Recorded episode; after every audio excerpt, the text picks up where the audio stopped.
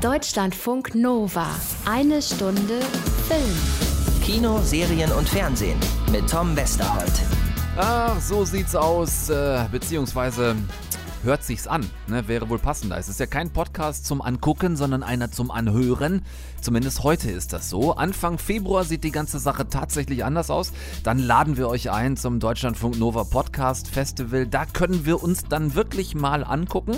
Eine Stunde Film live on stage sozusagen. Dazu gleich noch ein bisschen mehr. Erstmal äh, aber nach guter alter Sitte das, was euch heute hier zum Anhören erwartet, als da wäre. Ich war in San Francisco. Ja, wer mir auf äh, Instagram folgt, der hat es vielleicht gesehen, die Stories und Bilder, die ich von da gepostet habe. Grund war eine Einladung von Pixar. Da war ich vor ein paar Tagen in Emeryville, das ist nordöstlich von San Francisco war eingeladen, um mir mal anzugucken, wie die da arbeiten und um mit den Menschen zu sprechen, die dort aus Ideen und ersten Zeichnungen einer Story am Ende diese abgefahrenen 3D-Animationsfilme machen. Von der Reise von dem Besuch da gibt es heute sozusagen den ersten Teil. Außerdem hat sich Anna Wollner den neuesten Film des großartigen neuseeländischen Regisseurs Taika Waititi angesehen, Jojo Rabbit. Da werden einige von euch auch schon was von gehört haben. Sehr besonderer, ganz großartiger Film. Und Anna hat Taika Waititi auch zum Interview getroffen. Das hört ihr auch in dieser Ausgabe. Außer Jojo Rabbit nicht so viel irre Spannendes im Kino diese Woche tatsächlich. In Das Vorspiel werden wir noch ein gemeinsames Ohr werfen. Das ist ein neues deutsches Drama mit Nina Hoss in der Hauptrolle. Und äh, ich habe ein paar Serien für euch angetestet und finde, das sind ein paar echt gute Gründe zum Weiterhören und bedanke mich jetzt schon mal pro forma an dieser Stelle bei euch, dass ihr das genauso seht. Irgendwer anderer Meinung, irgendwer noch irgendwas äh, anzufügen? Ja, sensationell ist er nicht gerade. Ist ja auch nicht richtig aus sich rausgekommen. Technisch ist er auch nicht gut genug. Außerdem ist er nicht schnell genug. Die Finger sind nicht schnell genug. Ich finde, ein bisschen höher müssen wir schon einsteigen. Ja, vielen Dank. Deutschlandfunk Nova. Eine Stunde Film. In eurem Radio, auf eurem Telefon, im Kopfhörer, zu Hause, in der Bahn, im Auto, auf dem Fahrrad, beim Joggen oder beim Kochen oder wann und wie und wobei auch immer ihr uns hört. Wir sind da gerne.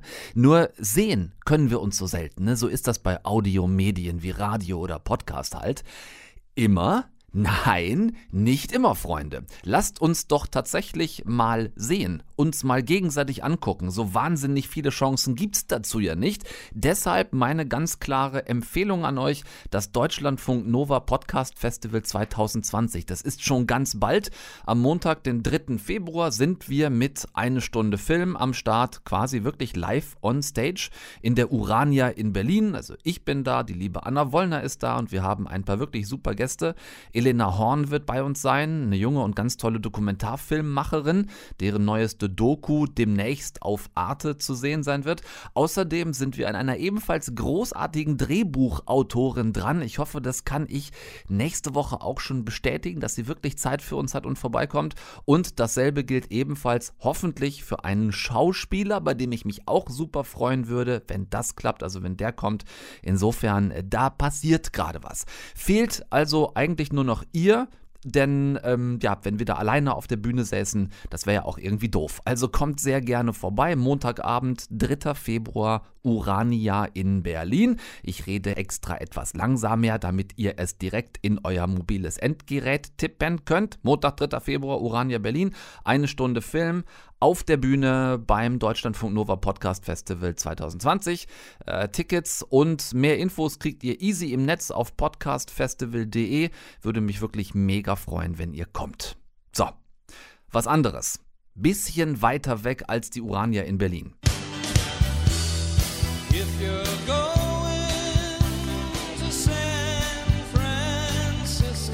Genau das habe ich gemacht. Bin letzte Woche hingeflogen, elf Stunden ab München mit einem A380. Da habe ich vorher auch wirklich noch nie drin gesessen. Ähm, das ist schon ein echt beeindruckend fetter Klumpen Metall. Äh, warum auch immer das Ding fliegen kann und nicht einfach runterfällt, muss irgendwas mit Thermik oder wie heißt das zu tun haben. Ich weiß es nicht. Ich saß drin. Das Ding hat mich transportiert. Es hat funktioniert. Insofern, ich war in San Francisco beziehungsweise in Emeryville, wie angedeutet eben schon. Das ist circa circa 10 Kilometer nordöstlich von San Francisco. Dort befindet sich nämlich der gigantische Pixar Campus. Ich habe äh, meine Story, die ich dort gedreht habe, nochmal jetzt neu als Film in meinen Insta-Feed gepostet. Also falls ihr euch ein Bild machen wollt, wie genau es da so aussieht. Äh, mega grün alles, viele Rasenflächen. Es gibt ein Freibad, ein Basketballcourt, ähm, so ein Barbecue-Grillplatz, hochmoderne Glasgebäude überall, alles sehr offen natürlich, äh, ganz viel Licht, das reinfällt von draußen. Also ist wirklich so ein Ort, an dem man ankommt und sich denkt, ja, doch, es gibt wirklich beschissenere Arbeitsplätze als das hier. Vorstellen müsst ihr euch das ganze Event, bei dem ich war, wie so ein Tag der offenen Tür. In diesem Fall Tag der offenen Departments. So heißen ja die Abteilungen beim Film. So Graphic Department, Story Department, Animation Department, Effects Department und so weiter. Und die waren eben alle offen, sodass wir Journalisten da gucken konnten, wie wird da eigentlich genau gearbeitet, wer macht was, wie hängt das alles miteinander zusammen. Und davon gibt es heute quasi den ersten Teil dieser Reportage. Anfang März kommt dann der Rest dazu, denn dann kommt auch der neueste Pixar-Film in die Kinos. Onward heißt der, geht es um zwei äh, sehr chaotische Elfenbrüder, die mit Magie ihren verstorbenen Vater ins Leben zurückrufen, zurückzaubern quasi, allerdings nur die untere Hälfte, also praktisch zwei laufende Hosenbeine mit Schuhen unten dran. Sehr skurril, sehr witzig, zumindest diese 30 Minuten, die sie uns bei Pixar im hauseigenen Kino für so ein erstes Gefühl für den Film gezeigt haben. Bin gespannt, äh, wenn das ganze Ding dann fertig ist, mir den auch komplett noch anzugucken. Wir fangen heute an äh, mit einem Mann, den ihr gleich kennenlernt. Jeremy Talbot heißt er. Das ist der Chef des Character Design Departments. Das war er unter anderem auch schon bei Findet Dory. Der Mann ist äh, bei Pixar ja, einfach ausgedrückt, letzten Endes dafür verantwortlich, dass die ganzen Charaktere in den Filmen halt so aussehen, wie sie aussehen. Wie so ein Job funktioniert, was er da genau tun muss, mit wem er da zusammenarbeitet, was man da genau macht, das erzählt Jeremy Talbot gleich in eine Stunde Film. We are still at Pixar's with uh, Eine Stunde Film. It's incredible to be here today and to see all this and to feel a little bit like belonging to that whole scene, talking about Pixar's latest movie, Onward. And we do that now with Jeremy Talbot, who is the character's supervisor. Hi, Jeremy. Hi. First of all, character supervisor might be a word that not everybody is used to. Uh, could you first describe what a character supervisor does? Sure. Um, at Pixar, there's the art department, which is in charge of all the concept art and the early explorations and designs of the character. And Dan, obviously, the director, is coming up with the story and the concept and directing all of us. And our job in the characters department is to take both from the art department and Dan's idea and bring those into the computer to create the final characters you see. So we do everything from modeling, sculpting the characters to rigging them, which means make them, making them articulate and making them animatable, to shading, painting, um, adding clothing, hair, and every, to make that final character that you see in the in the finished film. I imagine there is a director like Dan Scanlon who has an idea for a movie. What do you do first? Like, do you make sketches? Did he come already with sketches? That sometimes is a little earlier than we're involved in characters, but what's happening is he's working with a bunch of concept artists very early as he's writing the story to come up with a variety of images that that that sort of feed into his story. And he's making selections from that of what he envisions the characters to be even at that early stage. When they feel like they've they're onto something when they've kind of come up with the germ of something that feels a little right more right and they want to see that more fully realized in the computer in a way that they can um, explore further what the movie will look like that's when we come on. So we'll normally take a few sketches that are in a state that are a little further along, along with Dan's sort of vision and story, and we'll go from there and bring something into the computer for them so they can start to see it in a camera um, as as a as a sort of a CG image that they can respond to. As far as I understood all of this, there is a huge difference between a character working in 2D and a character working in 3D. Yeah, that well that and that's that's exactly it is when we start building it in 3D, it's sort of to validate some of those design decisions that they're making with pen and ink or with or, or in the, in 2D. Sometimes when you a lot of times when you bring that into 3D and you start looking at it in the round and you turn it, you notice things like Well, if, if a character's neck is that thin, then from the back it looks like a strange sphere on top of a stick, and so we need to we need to make it a little bit like change those proportions. And then that means from the front it looks odd again, and so you start to make more uh, more anatomic decisions, more concrete decisions, real world decisions from a design. As we're doing that, we're working with the artists to make sure we don't lose the essence of what they were after in those sketches, because Like there's always a, overdoing all these compromises. yeah, exactly. There's a feeling or a, there's a design intention from those sketches that we're trying to honor, but also add reality to it, something that can perform and act. Um, so that's the challenge, and that's where that that really close collaboration with the uh, with the art department and the animation department and the characters kind of comes in. Is we're all looking at it f- from every possible angle to try to figure these problems out together. From the beginning, where you were involved, until like these two brothers, to stick with them, were in their final version, like we see them in the movie.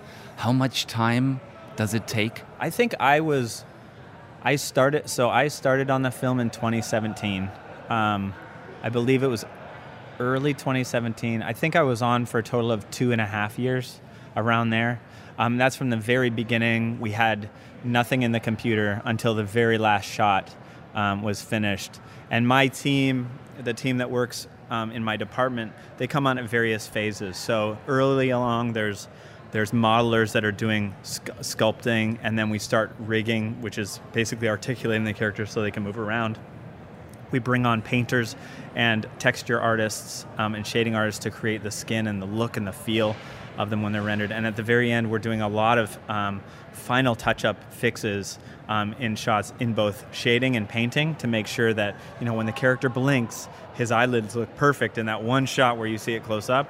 To um, when uh, animators are working on these very very pushed, really funny moves that the an- anatomy holds up, and we'll actually sculpt sometimes resculpt frame by frame in a shot to make sure it looks just perfect. So that's that's sort of the umbrella under which the characters team works. A thing that would never work in animation filmmaking is that every department shuts their door and stays behind that shut door and says, okay, we do our business and only in the end we put all of this together. We already learned today that there is a lot of collaboration between the departments. What does that mean for your department, like giving characters back and forth to the others? Yeah, um, that was one of the funnest parts about working on this film. Um, Corey and Dan really encouraged that kind of collaboration between the filmmakers and the movie. They really wanted to hear everybody's voice, and they encouraged us as as as departments to to to help build that collaborative atmosphere. So one thing, one one of the things we did a lot is we would have a meeting. Like if we're working on, um, say Ian, we would bring everybody together who's working on Ian every week, and we'd look at what everybody's building together. So we, as artists, could all talk about what we saw and what we were working on, and, and kind of bring everybody's ideas together um, and move it move it as a group instead of just one person doing their one thing and then giving it to somebody else. So it's like we wanted to see what Ian looked like with clothing, so that if we needed to adjust his anatomy to make the clothing look the way it looked like in the drawings, we could do that. We wanted to see what he looked like with textures on it so that if they needed to be adjusted based on how skinny or thick he was. So every all those little details they work so much more harmoniously when everybody all the artists are working together. And it's challenging because everybody's artists and they all they all want to be in their office doing the art. Um, so it's a really fun it's really fun when you can embrace that collaborative nature of this art form and really come together around it. Um, that's what makes it so fun for me Eine Stunde Film durfte zu Gast sein bei Pixar in Emeryville, nordöstlich von San Francisco in Kalifornien. Das ist da, wo der große Pixar Campus ist. Also da, wo diese ganzen berühmten Filme entstanden sind, äh, von Toy Story über oben bis hin zu Findet Nemo und Findet Dory. Habe da unter anderem mit Jeremy Talbot gesprochen. Den habt ihr gerade eben schon hier in eine Stunde Film gehört. Das ist der Head of Characters Design, also der Mann, der dafür zuständig ist, dass die Filmfiguren am Ende so aussehen, wie wir sie auf der Leinwand sehen. Und er hat gesagt, dass es bis dahin, bis es soweit ist, ein wirklich langer und teilweise auch langwieriger Prozess ist und man sich bei dem Job, den er macht, auch immer wieder von seinen Darlings verabschieden muss. Also weil dann doch noch Figuren geändert werden müssen, die man eigentlich schon toll fand, so wie sie waren, aber dann passt irgendwas nicht. Und ja, das ist sein tägliches Geschäft, hat er mir erzählt im Gespräch, immer wieder Dinge wegzuschmeißen, die man gerade erst erschaffen hat. Für was Besseres. all the time. And I think every everyone who's working on uh, anything here, or I mean, anything where there's a group of people involved, you need to kind of um, make those compromises for the greater um, the greater benefit of the movie. The movie, what we're trying to do is tell Dan's story. So our our perfect thing that we think is so wonderful may in some scene detract from that story. So it's really great to have a director like Dan who can tell us what's important to him and what needs to stay in the background. A really good example of that is a lot of times our background characters, we don't want them to upstage our main actors. And if they look so crazy or so des- designy, um, every time they come on screen, you just look right at their face instead of Ian or Barley's face in some moment. So finding that balance with the artists that are working on the background characters is really important. And um, and noting that as part of the design challenge of those characters is something that makes them beautiful. Um, to the greater picture, if that makes sense. Yeah, absolutely. I mean, it's so astonishing, so many things that you have to keep in mind that, that we as the audience in the end, uh, we maybe see it, but we don't recognize it. And it is so important. All the, the millions of possibilities, of chances that you have for details. I mean, it is also something that you that you have to keep in mind, I guess, to not overload a scene with too just too many details. Exactly. Like, um, what what texture of a shirt does a background character have? I mean, if you're walking around in real life and somebody walks in the room with an, a fluorescent green shirt, you'll just look right at that person. And we need to make sure those choices work in the frame. Another example on on onward is like what happens if a centaur walks in the room? Like how does the audience not point and stare at that thing? So i- it's a delicate balance and our crowds team is really good at making sure that the balance of characters in in any given scene works for that scene to promote what the audience is supposed to look look at but also makes the world feel rich and big um, and beautiful There's not so many chances uh, for us like today to look a bit behind the curtain and to have a little view into the, the backstage of filmmaking. Maybe we could talk about something that people won't know if they only see the movie, but that we know because we've seen it today.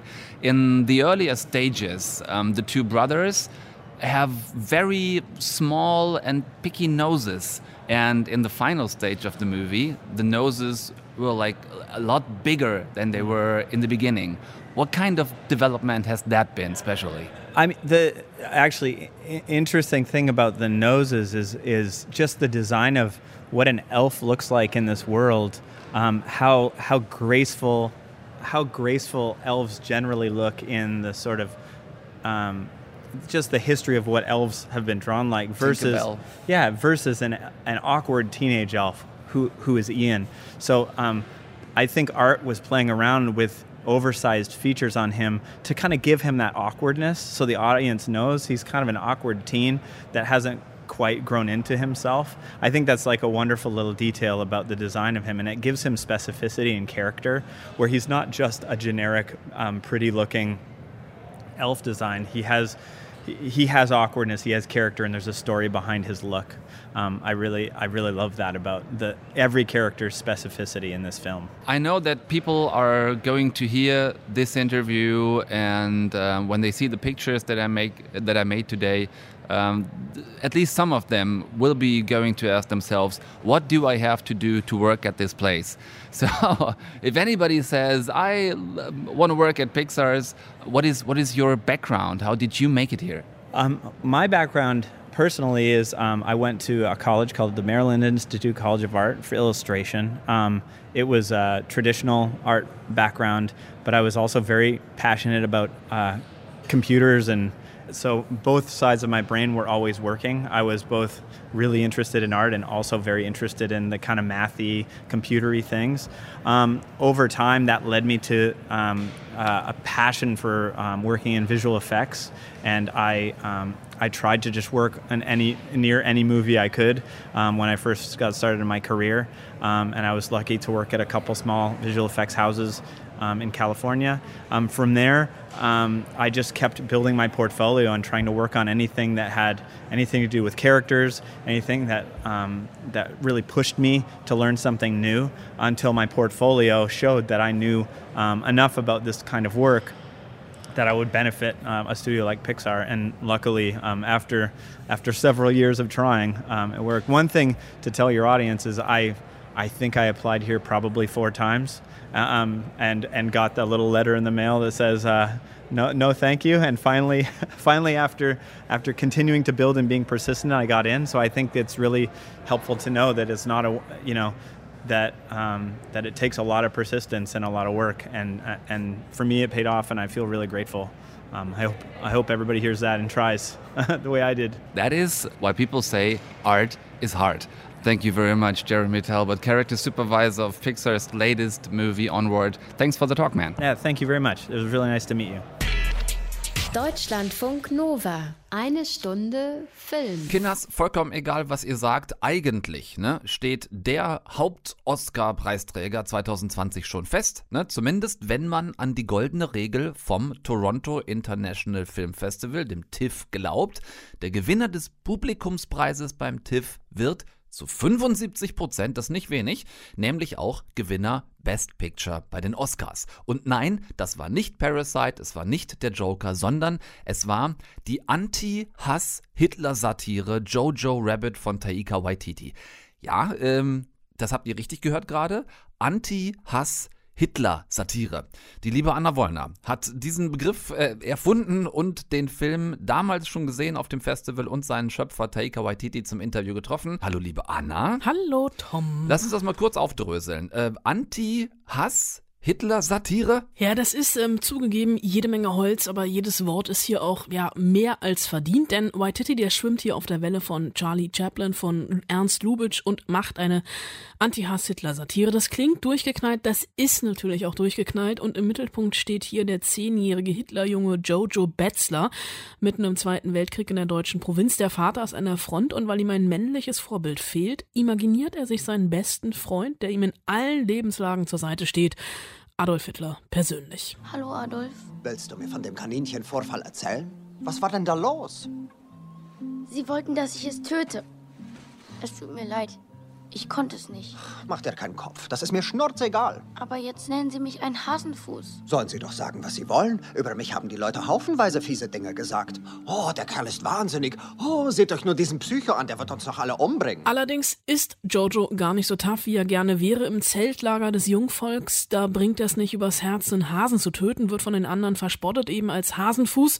Und er leidet kurze Zeit später bei einem Unfall mit einer Handgranate Verletzungen am ganzen Körper und muss zu Hause dann auch noch entdecken, dass seine Mutter ein jüdisches Mädchen im Schlafzimmer versteckt. Warum funktioniert das hier so wahnsinnig gut? Es ist so ein bisschen Humor, als wenn man trotzdem lacht, aber ich habe hier sehr, sehr gerne gelacht. Jojo Rabbit als Film, der will natürlich recht viel. Es geht los, musst du dir ein bisschen so vorstellen, wie ein Film von, Wes Anderson, also Moonrise Kingdom, nur mit der Hitlerjugend. Ähm, der Film hat aber auch so ein bisschen leichte Tendenzen von Monty Python, eben dramatische Elemente wie bei Anne Frank und am Ende grüßt tatsächlich auch noch Quentin Tarantino ums Eck und ein Sam Rockwell, der, glaube ich, den Spaß seines Lebens hatte in diesem Film.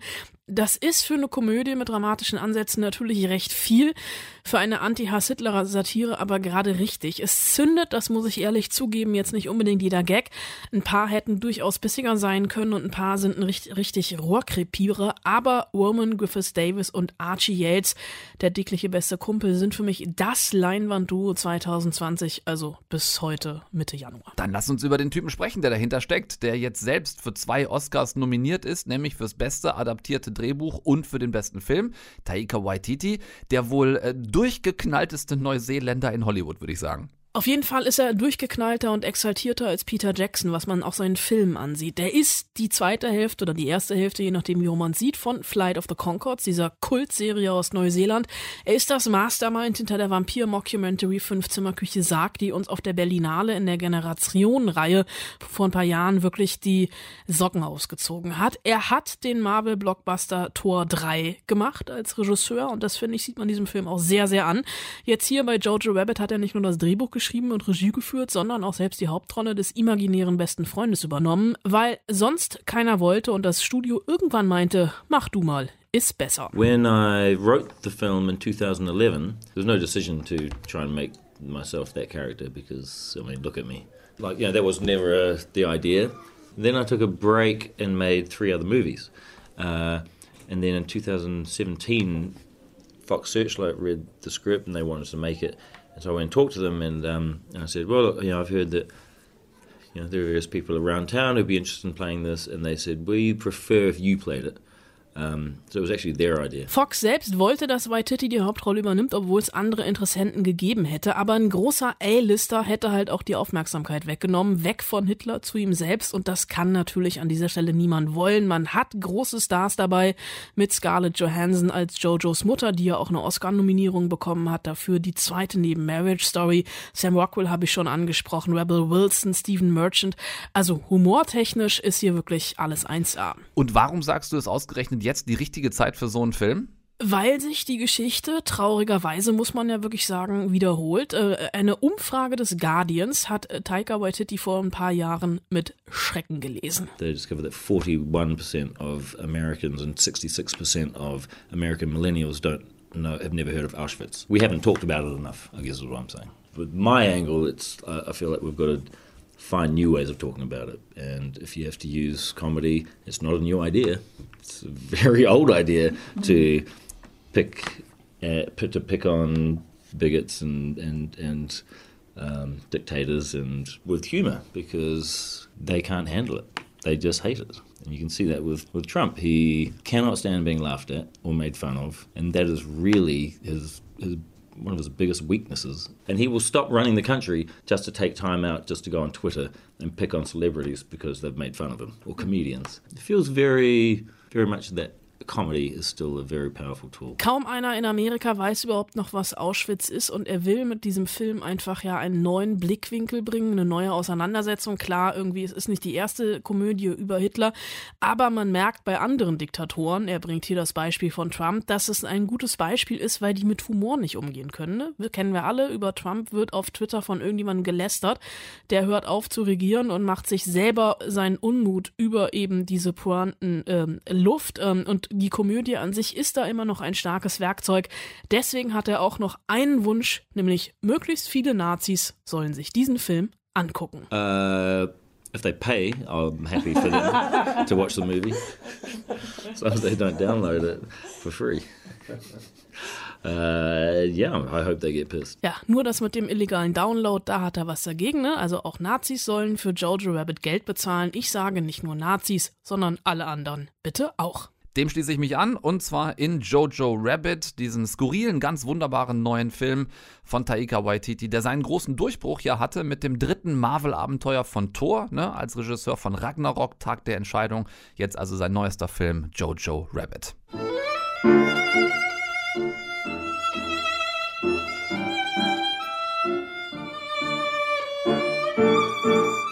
Danke. Äh, wartest du bitte draußen?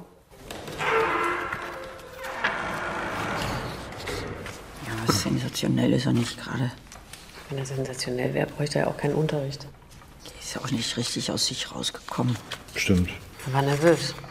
Technisch ist er auch nicht gut genug. Außerdem hebt er immer so die Schulter hoch.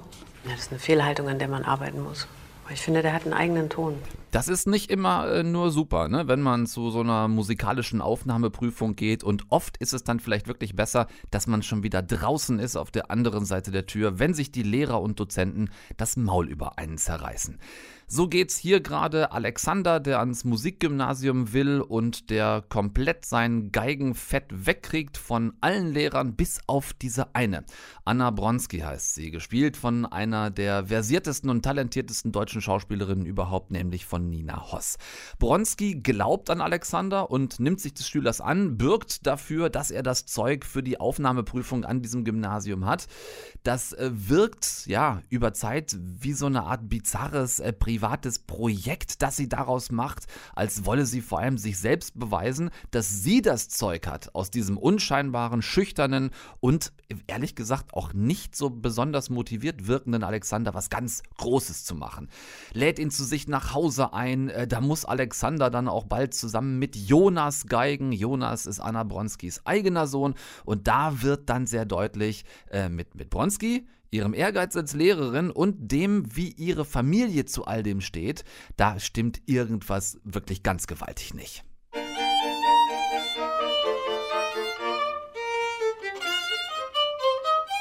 Jonas, konzentrier dich bitte.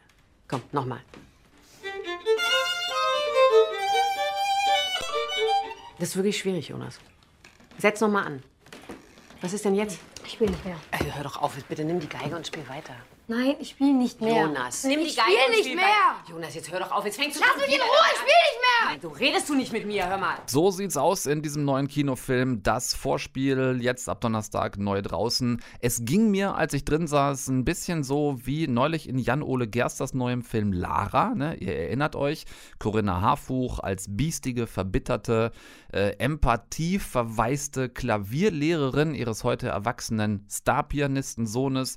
Äh, bei denen ja, war das Mutter-Sohn-Verhältnis auch mehr als gestört. Hier ist es jetzt Geige, Nina Hoss und der Schüler Alexander als quasi Ziehsohn. Zwei ähnliche und dann doch im Detail sehr unterschiedliche Filme, denn Anna Bronski ist nicht so alleine, wie es Lara bei Jan-Ole Gerster ist.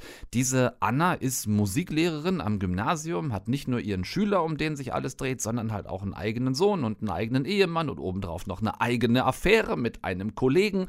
Sie ist also eine Frau, die irgendwie alles will, sich aber nicht wirklich entscheiden kann. Das merkt man zum Beispiel in dieser grotesken, fast schon Loriot-esken Szene in einem Restaurant. Ich nehme erstmal eine Apfelschorle. Oder doch einen Weißwein. Äh, Trinken Sie gerne Weißwein? ja? Nehmen Sie die Apfelschorle. Ich nehme die. Äh, nehme ich Spaghetti mit Gorgonzola-Soße. Können Sie die empfehlen? Das heißt empfehlen. Bis jetzt wurden Sie mal aufgegessen. Nee, dann nehme ich doch das. Äh, ich nehme die Bandnudeln mit Bolognese-Soße. Also wenn Sie mich fragen, ich würde die mit Gorgonzola nehmen. Oder die mit Kalamari. Nee, kein Fisch. Dann nehme ich die mit Gorgonzola. Entschuldigung, jetzt muss ich doch kurz. Äh, ich möchte doch noch was ändern. Gibt es das auch vegetarisch? Gorgonzola ist vegetarisch. Ja, lasst euch an dieser Stelle nicht täuschen. Das ist kein gewollter Comic Relief äh, in dieser Szene. Es ist deutlich mehr die angesprochene Planlosigkeit einer Frau, äh, gefangen zwischen zu vielen Optionen, mit denen sie sich selbst überfordert. Das scheint es am Ende zu sein, was Regisseurin Ina Weiße uns hier erzählen möchte. Frauen in einer Gesellschaft, in der es manchmal vielleicht mehr theoretische Optionen als wirklich praktische Chancen gibt. Also Musiklehrerin Anna geht nicht den Weg des geringsten, sondern hier eher den Weg des größtmöglichen Widerstands, weil sie offenbar glaubt, jeder würde von ihr verlangen, dass sie alles kann und auch alles und jeden irgendwie bedienen kann, ja, bis dann auch noch vor dieser wichtigen Zwischenprüfung für Alexander etwas absolut Unvorhersehbares und gar nicht Steuerbares passiert. Es ist ein anstrengender Film. Ich meine es durchaus positiv, nicht negativ. Ähm, man muss sich in den gut 90 Minuten aber echt durch diese Geschichte durcharbeiten. Es ist ein starkes Stück Frauenkino, das hier ab Donnerstag neu draußen ist. Die wirklich herausragende Nina Hoss, die sich mit Corinna Harfuch vermutlich äh, um den kommenden deutschen Filmpreis kloppen kann, mit den beiden sehr ähnlichen und sehr fantastisch gespielten Rollen. Dazu Regisseurin Ina Weiße und Kamerafrau Judith Kaufmann. Die hatte zuletzt äh, die großartige Kamera von Der Junge muss an die frische Luft gemacht. Tolle Frau. Jetzt also das Vorspiel. Ich könnte es zusammenfassen als ähm, qualitativ höchst sehenswert, aber durchaus mühsam anzugucken.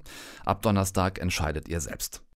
So, Rausschmeißer für heute. Ähm, ich hatte ja angedeutet, dass ich ein paar neue Serien angetestet habe. Elf Stunden Flug nach San Francisco sind lang, da hat man viel Zeit. Äh, ich habe mir unter anderem The Witcher angetan.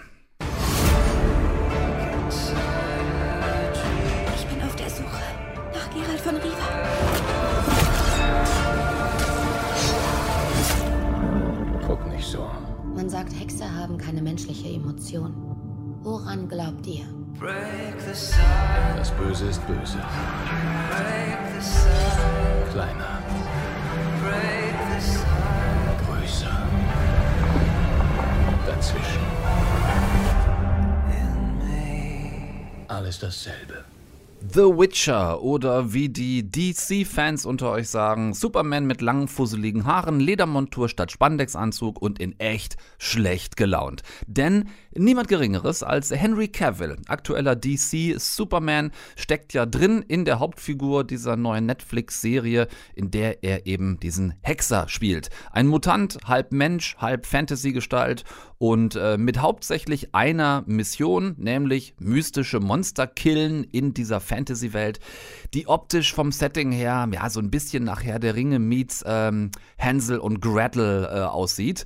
Menschen, Elfen, Monster und mittendrin der Witcher. Was sofort auffällt, ist tatsächlich das hier. Ich dachte, ihr hättet Fangzähne oder Hörner oder sowas. Ich habe sie wegfallen lassen. Ja, diese Stimme. Ähm, also, sorry. Diese Stimme. Immer so tief runter gedrückt. Und das ist nicht etwa scheiße synchronisiert.